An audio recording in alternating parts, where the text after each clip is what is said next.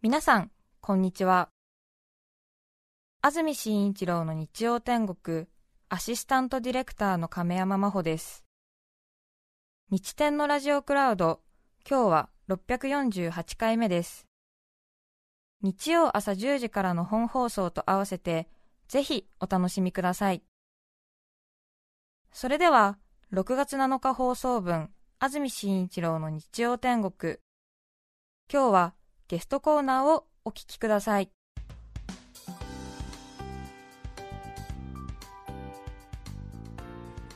それでは今日のゲストですさかなクンですおはようございますおはようございます。さかなクンです。もう嬉しいです。安住様。ごおい、お久しぶりでございます。いや、中澤様。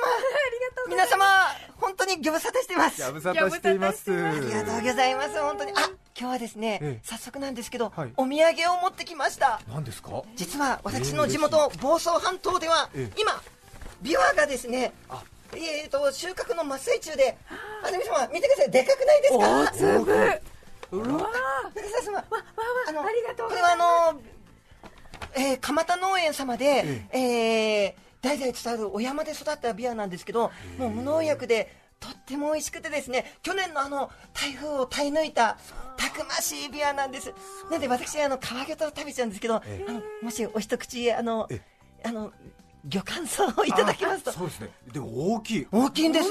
柿ぐらいある。はい。へえすごく甘くてですね、そうですか。ちょっとじゃあこれいただきますね、はい、ぜひ。い、やまたさかなクンからね、フルーツもらうとは思わなかったね、召し上がってください。ありがとうございます。すいません。ちょっといただきます、はい。う。わあ、う。わうん。嬉しい。美味しい皮ギョと、うん。さすが安住様ワイルドだぎょー皮ごと食べても美味しいんです美味しい、ね。うんすごく美味しい。ものすごい果汁たっぷり。はい。いやーどうもありがとうございます。嬉しいです。鎌田さん皆様喜んでくださってます。ありがとうございます。鎌田さんありがとうございます。ありがとうございます。ちょっとスタジオ、はい。前来ていただいた時とは雰囲気変わりましたでしょ？ちょっとお魚の心境になるんですけどですよね。この目の前にありますのは 安住これ様アクリル板でギョギョ！今のほらあの飛沫の感染防止のために、はい。こういうだからさかなクンはちょっと見慣れた感じかもしれません。そうなんです。こういうアクリル越しに、はい。あのー全国のいやもう世界中の水族館様はえほぼアクリル水槽なんですね。アクリルのこの、あの頑丈なあはい。ガラスなどではないんですね。はい。じゃあ本当にお魚と一緒。お。魚の心境になりますね。ありがとうございます。はいお元気そうで、はい、もう元気です。もう嬉しいです。もう安住様にお会いできて、本当嬉しいです。もうね中澤様、皆様とお会いできて、いはい。えいえもう本当にさかなクン本当元気で嬉しい、ありがとうございます。あ、安住様、相当え、お久しぶりに呼んでくださった感じなんですねこ。の番組だとはい14年ぶりですかね、ギョギョええ。そんなになる？ちょうど安住様のこの番組が始まった次の年にそうです。呼んでいただいてたんえですね。ええ。他のね番組ではさかなクンとよく一緒になりますけどね、はい。ええ。動物基礎は天外の番組では本当にありがとうございます。お世話になりました。本当にあちこち連れてっていただきましいて、あの、奄美大島と。行、きましたね、はい。もう琵琶湖と。大好き。ねもう空港で待ち合わせしてね、はい。一緒にギョギョギョギョ安住様がこんなにギョギョと飛び跳ねるんだっていうぐらい すごいですよ皆今も様会った瞬間ね。今お会いした瞬間にギョギョっとョ。うん。おおと思いました。さてもう皆さんご存知だと思いますが改めてさかなクンのプロフィール東京都のご出身あはい東京湾と言いたいところなんですが東京都です小学校2年生の時友人のタコの落書きを見て以降海洋生物に夢中になり、はい。鮮魚店や水族館に頻繁に通うようになりますはい。高校3年生の時に出場したテレビチャンピオン全国魚通選手権で優勝以後5連覇を達成。あはい。現在はイベントや講演活動を行うほか東京海洋大学名誉博士として海洋生物の研究を行っています、あはいありがとうございます。ねえ。はい。あの私にとってはこの東京海洋大学えーま、小さい時は東京水産大学という名前で本当に憧れていたんですが、ええ。まさかお声をかけていただけて、ええ。こうやって研究させていただけるなんてもう本当に夢ではないあ痛いから夢ではないと。あえね結構ねイヤホンしている耳叩くと痛いですからね。イヤホンで痛かったんだ。失礼いたしました。今はあの、タレント芸能人としての活動もありますけど実際に立山の方ではい。研究されてるんですか、はい、あのー立山の地元にも東京海洋大学の研究施設がありまして、ええ。はい、そちらでも先生方に学ばせていただいたり、うん。学生の皆様と、あのー交流させていただくこともあったり、はい、あとはあのーやっぱり海が近いですので、え漁師さんのお船乗せていただいたりなかなか今年はあのーこういう状況ですのでなかなか、そうですね。え漁船に乗せていただくことがちょっと今難しくはなってるんですがはい、もともとはい。さかなクンは一番最初は小学生の時、はい。魚好きで魚屋さんに通ってたんでしたっけ？そうなんです。あのー、あ安住様そんな覚えてくださってて嬉しい。ええ。はい、あのー小学3年生ぐらいから本当に魚が大好きになりまして、ええ。そこからもう無我夢中で街中の魚屋さんとか、もう自転車こいで、もう、もうよその町まで、ええ。はい、40分、1時間とかはかけて、はい、結構魚屋さん巡りをしてました。やっぱりそのお魚屋さんによって並ぶ魚って違うんですね。ええ。アジやサバのような、あのー本当に私たちがよくいただくお魚がいっぱい並んでるお魚屋さんもあれば、アナゴちゃんとか、ええ。あのサワラちゃんとかなかなか並ばない丸丸ごとで並ばないようなお魚も並ぶようなお魚も、お魚屋さんもあればですね、はい。ギョギョ毛虫カジカに鬼おこぜ。こんなすげえお魚もっていうですね、ええ。そういうお魚も並ぶお魚屋さんもあったんですね。えおおこぜ。何おこぜ？鬼おこぜ。え毛虫カジカ。え。えそういうのを売ってる鮮魚店があるんであっすかたんです。ええ。いやもう本当夢のようでうわーキツネダイちゃんだ。毛虫カジカちゃんだってですね。で自分がもう魚屋さんで毛虫カジカだ金頭だっていうですね、ええ。魚屋のお兄さんもお前よく知ってるなーって、俺の知らない魚も知ってんなーって。言って、じゃあ絶対名前の答えられない魚仕入れとくからなーって。で、小学校から帰ってくると、あのー、小松の兄ちゃんから電話あって行ってきなんだ。ああ、本当行ってくるって言ってですね。へで、あのー、自転車で片道40分ぐらいの魚屋さんの何が魚入ったんだろうってね、もう嬉しくて嬉しくて。はい。毎日が夢のような。はい。魚屋さんから変わった魚仕入れたら電話来るんですか、そうなんです。でいやもう、え嬉しくてですね、でも感謝の気持ちで、うんその魚の絵を描いて、ええあのお兄さんこの間のお魚ですよっはいて絵描くと、もう壁にすぐ貼ってくださって、えもう魚屋さんの壁がずらーっと自分の描いた絵が。こう。ええね上手ですもんね。そう。あそうだ。今日はあの安住様とお会いできるですね。喜びを絵にして描いてきました。はい。あのえぜひあ。あのすいません。あの似顔絵描かせていただきました。ありがとうございます、さかなクンの魚を描くタッチで私がが描かれてる。あの見てくださった方々が、ええ。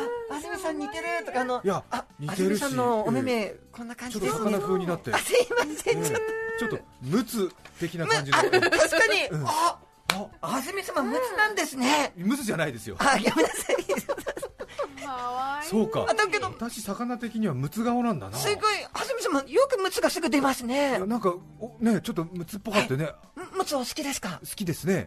えあのー目がでっかくてそうそう。歯がすごいんですねギザギザして、うんうんうん。はい、なぜムツかってご存知ですか？名前が。えわかりません。あの白身なんですけど食べると脂が乗って美味しいんですね、そこで脂が乗ってることを地域によってはムツっこいって言うんですね。だからムツっこくてうまいぞっていう、意味らしいです。それでムツなんですね、知りませんでした。ありがとうございます。いやいや。で、あれ？小学校横浜の方でしたよね？あはいえっと神奈川県の綾瀬市っていう綾瀬市。綾瀬の方なんですね、えで小さい時はもう魚全般好きだったんですか、えっ、と、はい、もう、やっぱり、まあ、全般好きだったんですけど、特に、カワハギとかフグとか、えあのー表情が可愛い魚が大好きで、はい。で、魚屋さんに行くとですね、魚屋さんがカワハギの皮をピラッと剥がして、で、むき身にして、あのーお店に並べていらっしゃったんで、ええお魚の皮ってあんなにシール剥がすみたいにピラッて剥がせるんだびっくりしまして、すごいと思って、うえーって、で、お兄さん、カワハギくださいと。で、カワハギいただいて、魚屋さんがピラッと剥がしてたように、あの、こう剥がしまして、姿のまま剥がせると思いまして、えよし、このまんま板に貼り付ければ標本になるぞと。で、標本にしまして、で、あー立体感がほやっぱり作りたいなと思って、立体感を出すために、下にこう、あのー脱脂面をはい。敷いて、うんうん。で、ちょっとふっくらさせて、ええあ、カワハギちゃんのふっくら感が出たぞと。うんうん。でも今度は両面でもうどこから見てもカワハギちゃんにしたいと。えで、あのーヒレの一部だけちょきちょきっとハサミで切って、身とか内臓を取り出して、で、脱脂面入れて、えで、針と糸でこう縫い合わせて、はい。こう手で持てる標本にできて、で、手芸屋さんでくるくる、あの、するあの、ええお人形さんにつけるお目目、はい。目をこうつけると可愛くできですね。え。ーで、それをこう作って、あのー夏休みの自由研究とか。え。で持っていくと、学校の先生もクラスメートもみんな、うわーすげえすこんなの作るの？すごいねって、ええ。で、欲しい、あげるよって、え。はい、結構あげてました。結構あげた、はい。じゃあ何体も作ったんですか、はい、あの、中身は食べてましたんで、えはい、えいやでもかなりはい。大変、いや、でも、いや、楽しかったですね。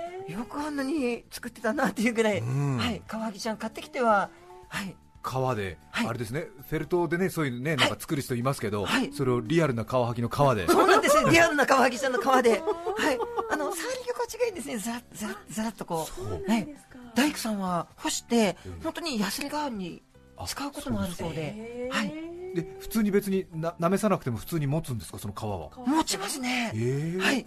ある日突然悪臭放ってるみたいなことないんですか？乾燥すればだんだん、あの、香ばしさもだんだん、う 薄れてくるっていうかない。最初は本当にいい香りがするんですね。あ、かわいいさんの、えいい。えいやでも行動力もありますね。アイデアも。ちっちゃい時よくいろんなことしてたなって、はい。本当、はい。さて今日はさかなクンにはい。このテーマでお話しいただきます、はい。ギョギョギョな生態を持つ海の生き物。まずは一気に紹介します。はい。ギョギョギョな生態を持つ海の生き物その1、カエルアンコウ。カエルアンコウちゃん。その2しびれエイ。しびれいちゃん。その3松カサウオ、はい。以上の松笠ちゃん。3つです。はい、ありがとうございます。まず1つ目ですがカエルアンコウ、はい、これはあのー、あ、きっと安住様、ええ。ご存知ですよね。とっても可愛いあのいやーアンコウの仲間で。知らないですね。中澤様見たことないでしょうか？あ、ちょっと絵を描いてきたあものなんですけど、上手。ありがとうございます。あの見た目は本当にですね。ど根性ガエルのぴょん吉くんそっくりそっくりなんですね、あのちょっと黄色っぽくて、で本当にカエルとお魚のあんこを足したようなうん。カエルちゃんのような可愛さとあんこうのこの釣りをするあの頭のヒレがついてるんですね、はい。あ頭のヒレといっても正確には背びれの一部なんですが。これアンコウのあれですよね、はい。あの提灯になそうです。釣り道具。へはい。え、あの専門的にはエスカって呼んだりですね、ええ。するんですけどはい。これで実際に自分のヒレが変化した一部のこのはい。ピヨヨーンというので、ピヨヨンをひらひらひらひら動かして、ええ。で小魚いっぱいおびき寄せてうん。もう瞬間的にバクバク丸飲みで食べちゃうんですそれももう目にも止まらぬ速さでえ。生物学上最も速い捕食とも言われてるんですね。もうスローモーションにしても分かんないけどってもう食べちゃうんですね。えアンコウっていうのは全部こういう捕食の仕方なんですか、大体のあんこうの仲間はこうですね。ああのヒレの一部が釣り道具に変化してて、はい。獲物をおびき寄せて食べちゃうという。で中には、えー口の中に釣り道具があって口パカーッと開けるだけで中がですねピカーッと光ってそこに深海魚の小魚がや、ええおびき寄せられて口を閉じるだけで食事できちゃうっていう。すごいですそねんな仲間もいます。ずーっと口開けといて、はい。ここが別にあの、口の中だと感じさせず。そうですね。で岩の間かなと思って入ってきたら。そうですね。かわいそうにパクッと。えーなので昔からですねあの、まあ、ほとんど普段う動きませんので、うん。あの暗号武者って言葉がありますよね。あのもう口だけ達者だけど何もしないような人、うん。暗号武者って、へはい。ーあとはこれその自分の釣り道具、はい。ヒレの一部ということですが、はい。まあ、人間でいうと皮膚の一部ですよね。ね。でこの上手なこのなんかはい。猫じゃらしみたいのが、はい。うっかり本当に相手に捕食されて噛まれちゃったらどうするんですか？取られちゃう。大変ですよね。ねもうい一生釣りできないのかしら？あ ですよね。で多分じわじわ傷が治るっていうかあの再再どこまで再生するかちょっとわからないんですけどそうですね。はいえーまあ、向こうは向こうでなんだってペッて吐き出すかもしれないですもんね、はい。でもこんな鮮やかなトロピカルな色のあんこうがいるなんて。そうですあの黄色い色も多いんですけど中には真っ黒とかまだら模様とかへー。あのピンクっぽかったりあのほ保護色あいや保護色でいろんな色に変われるみたいですね。あと本当になんかカエルっていうよりもなんかトカゲみたいな両足が出てるような感じありますけどこれははい。ヒレが進化してるんですか、はいこれあのお腹のひれ腹びれとええ。胸びれがまるで前足と後足要するに私たちでいう手と足のように、えあの変化してましてでまさに海底を赤ちゃんがハイハイするようにのしのし移動するんですね。可愛いんですねこれがまたあのー本当に見てるだけで癒されるっていう、うん。海の中でぬいぐるみが歩いてるような可愛いんですね。これは普通に水族館などで見られる魚はいですか、水族館さんでも大人気です。大きさがですね、種類によって違うんですが、大体が数センチから、大きくても握り拳ぐらい。そんな小さいんですか、はい。大きな黄門カエルアンコウちゃんとか、ソウシカエルアンコウちゃんで30センチとか40センチになる仲間もいるんですけど大概はまあ10センチ前後ですかね。かわいい。はい。ですか家庭で飼う方も多いんです。はい。そんなちっちゃなあんこがあれですね、はい自分の頭の上でこうな、はいピラピラピラピラ猫じゃらしみたいなのやって、さらにちっちゃい魚をはい捕まえる、そうなんです。それちょっと見てるだけでなんか楽しい、可愛いんですよ。あの、うんお家で飼う場合は、あの針金とかの先えにえ魚の切り身をつけて、ええ。口元でひらひらさせると逆にバクって釣られちゃうというか あの逆にですね。そうなんですか。ひらひらしながらバクバクってカエルあんこの方可が愛いんです。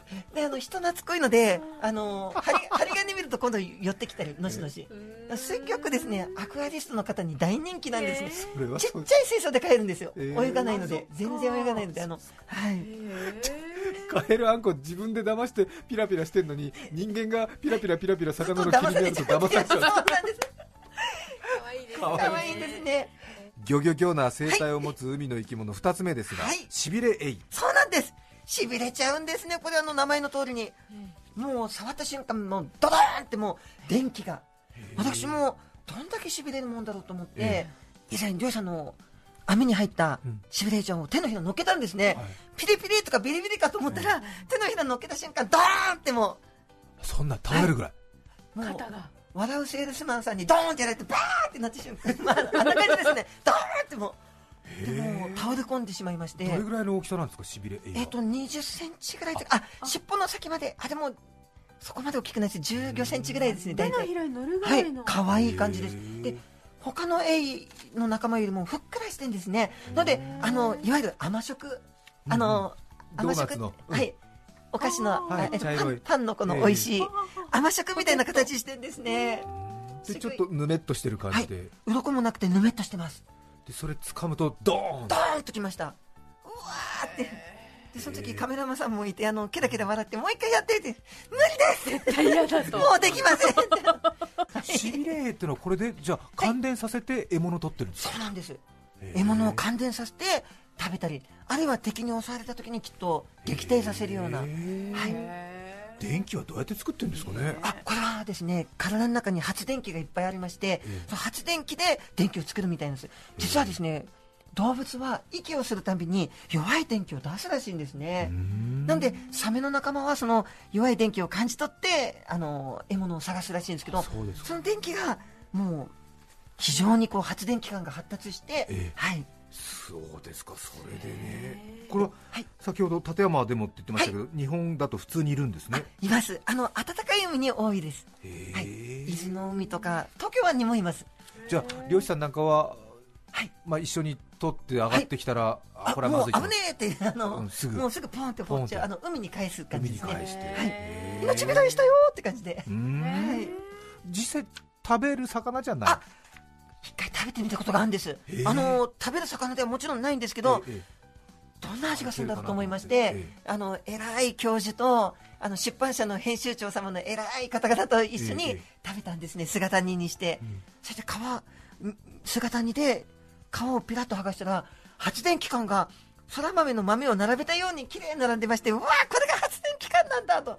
で、そんなに目でわかるくら、はいい。で、私じゃあ、あの、最初にいただきまして、食べた瞬間、ええうわとろっとしてうまいあびっくりしたとろけるって、あの、非常にこうマイルドな味へでー、これはうまいですよ先生も食べてください。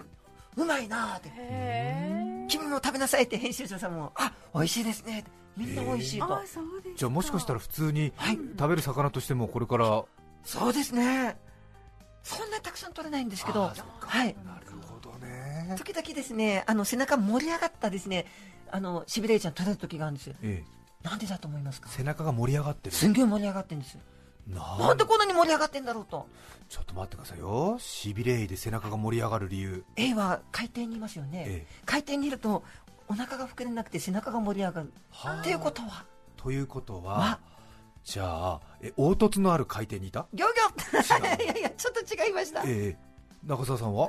ベイビーちゃんじゃないんです大正解です。えー。さすが中澤様。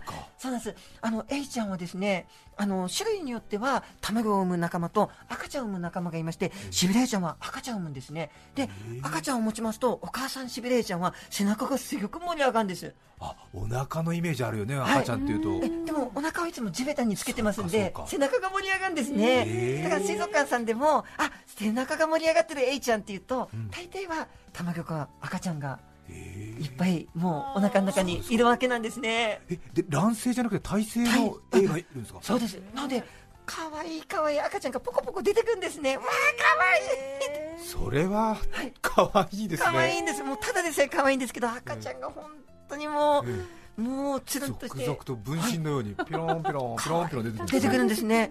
だけど飼育が難しいみたいで全国の水族館さんでもなかなかシビレイちゃん飼育されてるとこ少ないんですね。はい。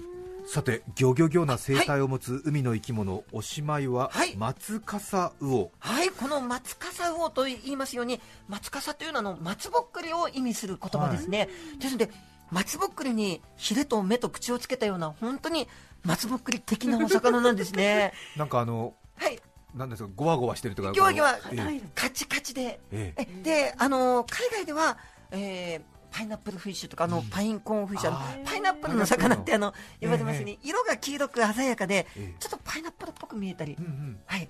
この一つ一つの鱗がこう縁取りされてそるみたいな。うなんです。鱗がでかくてですね、でっかい鱗に黒い縁取りがありますんで、本当にパイナップルみたいに見えたり、は確かに、はい。見えますね、い、大きさが10センチから大きくても15センチぐらいですので、可愛らしい感じで、どういう生態の魚なんですか？はい、あのー普段は岩礁岩礁域で数匹の群れを作ってゆったりゆったり泳いでるんですね、本当にもう海で会った時には手づかみできるぐらいゆったりしてます、うん。で夜になりますとアギョの先端を光らせて集まった小エビなどをおそらく食べて暮らしてるんじゃないかと考えられてます。顎の先端が光るんですか、実はですねあの歴史的な水族館、えー富山県の魚津水族館様で1914年に停電した際に、あのあーいかん水族館停電しちゃった困った、水槽一個一個点検しなければと、ん。その時におおこの水槽光ってる。どういうことだ？と。で、えーあの点検されてた方がよく見たら、おお松笠魚が全部光ってるぞと。停電で分かったという。ええ。停電しなかったら分かんなかったそうですね。はい。いや、すごい、あすそう。ごい話ですよね。すごいですよね。そうなんですでも確かに停電しなかったはいら気づかなかったかもしれないですね。あの、後で多分、うん。何かしらで分かったかもしれないですけど、分かったかもしれないですけど。でも、その第一発見は、え水族館さんの停電、え。へえ魚津水族館様々という。はい。本当ですねこうやって顎が光る魚って他に仲間いるんですか？えっと、アギョの先端光るのは松笠魚の仲間ぐらいだ。ぐらいかなと思いますが、目の下が光るのは光金目鯛とか、はい。あとお腹の一部が光るのは、あの裸イワシの仲間とかですね。あの要するに松笠魚ちゃんはアギョの先端光らせて寄ってきた小エビを口開けるだけで食べれちゃうんですね。だから効率がいいんですね。確かに。で仲間同士のあの合図をするために目の下がピカピカ光るような光金目鯛とかお腹のあたりがピカッと光ったり消えたりするようなヒイラギの仲間とかあとあの深い海から浅いところに上がってきた時に月の明かりとかでええ。自分の姿がシルエットになっちゃいますんで、はい。そうならないために月明かりと同じようにお腹を光らせるっていうのが裸イワシとかそういった仲間ですね。それは何のためにやってるんですか？あえっと敵に見つからないように。敵に見つからないよ あの夜上がってきてプランクトン食べるんですけどそういう裸イワシとかホタルイカはえお腹のあたりを光らせてあのいないとまずはい。ね、月夜の明かりそうですね。の具合に、はい、合わせるっていう。そうかそうか、はい。シルエットになったらね、はい。あそこにいるって分かっちゃうから、そうなんです。へえだから光る意味っていうのが仲間同士の交信とかあの敵に見つからないためとか獲物を食べるためとかいろんな役割で。あすごい、またきっと海の中は暗いから、ちょっとした光とかがもっともっと効果があるんでしょうね、そうなんですね。特に深海とか洞窟の中とかですね、あの自家発酵といって自分の体内で発酵物質を作る生き物とあとはあのバクテリアマスカサゴはバクテリアをアギョの先端に発酵バクテリアを養ってそれで光らせるという、はい。え発酵バクテリアを養っ一体どういう進化をしたらそうなるんだろうそうですってね。ね偶然なのかはい。アイデアマンがいたのか分かりませんけれども、はい。神秘的です今日はさかなクンをゲストにお迎えしています。それではここで一曲お聴きいただきます。板橋区のおこげさん女性の方からのリクエストありがとうございます。松田聖子さんです。夏の扉お聴きください。著作権使用許諾申請をしていないため、リクエスト曲は配信できません。引き続き、ゲストコーナーをお聞きください。板橋区おこげさんからのリクエスト松田聖子さんで夏の扉お聴きいただきましたさて改めまして今日はゲストにさかなクンをお迎えしていますギャギャギャーありがとうございます 来月7月23日木曜日から茨城県の笠間日動美術館でさかなクンの玉楽展が開催されますはい、玉楽展でよろしくお願いいたします。はい、今、あのーたくさんたくさん絵を描かせていただいてます。今、えー、ちょっと描いてる一部を、えー、プリントしてきました。ありがとうございます。ありがとうございます。中澤様、あ今中澤様がお手に持っていただいてるのは、はいはい。実はですね、このメガマウスザメ、横幅5.5メートルもある実物大で描きました。えー、じゃあこのこういった絵画の展示がはい。多いんですか、はい、えっ、と今、えー、60作品ぐらい描きまして、はい、今どんどん絵を描いてます。いやはいー本当さかなクンの描く魚の絵はね本当魅力的ですもんねそうですねありがとうございます。うんもう嬉しいです。もうお魚のあの種によってかっこいいお魚もいれば可愛いお魚もいれば不思議な魅力を持つお魚がいますね。なんとかその魅力をあのもう感動が新鮮なうちに描きたいっていう気持ちであの今年の1月からずっと絵描かせていただいてます。だからもう、はい。日動笠間日動美術館ではい。魚の絵の展示会だもんね、はい。あのぜひ見に来てください。はい、7月23日からということで、イベントの詳細についての問い合わせは笠間日動美術館0296-722160へお問い合わせくださいそれから YouTube のチャンネルもはい。始めたんですね、はい、あのちょうど先週の月曜日からあの始めさせていただきました。本当に楽しくあのたくさん今作ってます。あとさかなクンの話でぜひ皆さんに知っていただきたい話はですねはい。さかなクンは実はあれですよね。さかなクンになる前ははい。普通に社会人としてえお寿司屋さんにも勤めてましたし熱帯魚屋さんにも勤めてましたはしい。水族館にもいらっしゃったんですよね。はい、あのいろんなお魚にまつわるお仕事をたくさん学ばせていただいたんですけど、ね。あのおっちょこちょいなんであの転んで餌こぼしたりですね、あの あのお寿司全然握れなかったりですね、あのお皿割っちゃったり、もう本当に皆様に大変ご迷惑ばっかりかけちゃいまして、でそれでその時ですね、あのお寿司屋さんの大将が、はいだったらうちの壁にいっぱい魚描きなとですね、壁画を描かせていただいて、はい。でその壁画を描いてる時にあのまさに TBS 様のねドキュメントダッシュダッシュという番組で、はい。あのその時の生活を取り上げてくださってこういう若者がいるということで、そしたら今の事務所の会長さんが、は面白い若者がいるもんだ、うん。ははって声かけてくださってえそれで今に至るという、はい、本当にありがたいなと。本当にお一人お一人にもうめちゃくちゃ感謝の気持ちでいっぱいで。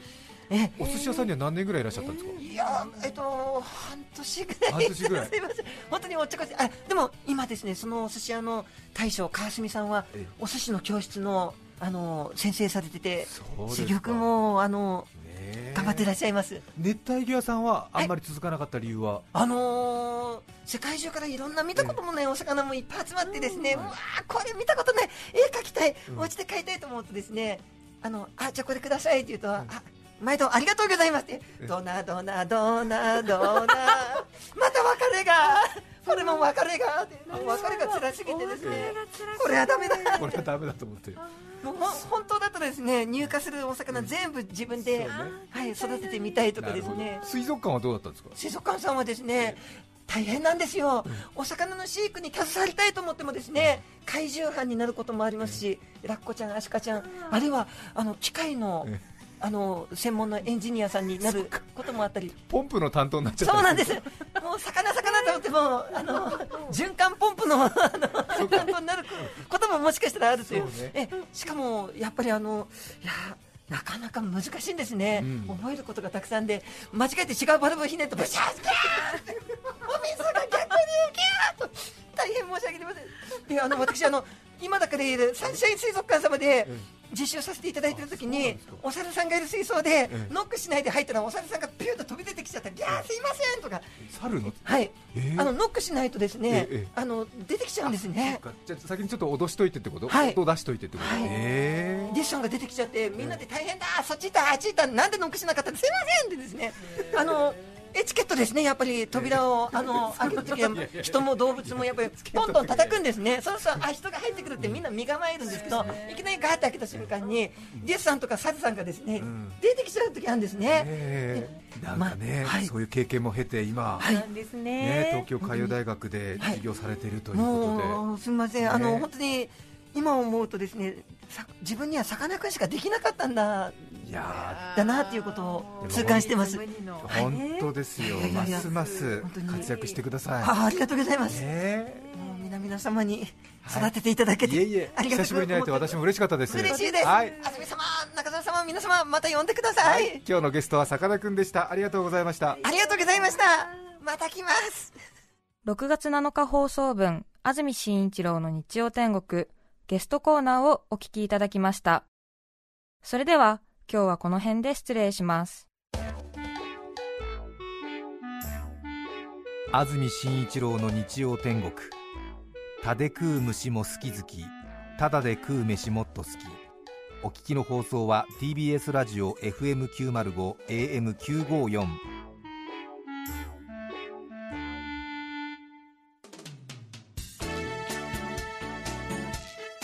さて、来週6月14日の安住紳一郎の日曜天国、メッセージテーマは、子供の頃の記憶。ゲストは三浦淳さんです。それでは、来週も日曜朝10時、TBS ラジオでお会いしましょう。さようなら。安住紳一郎の TBS ラジオクラウドこれはあくまで試供品皆まで語れぬラジオクラウドぜひ本放送を聞きなされ954905滋滋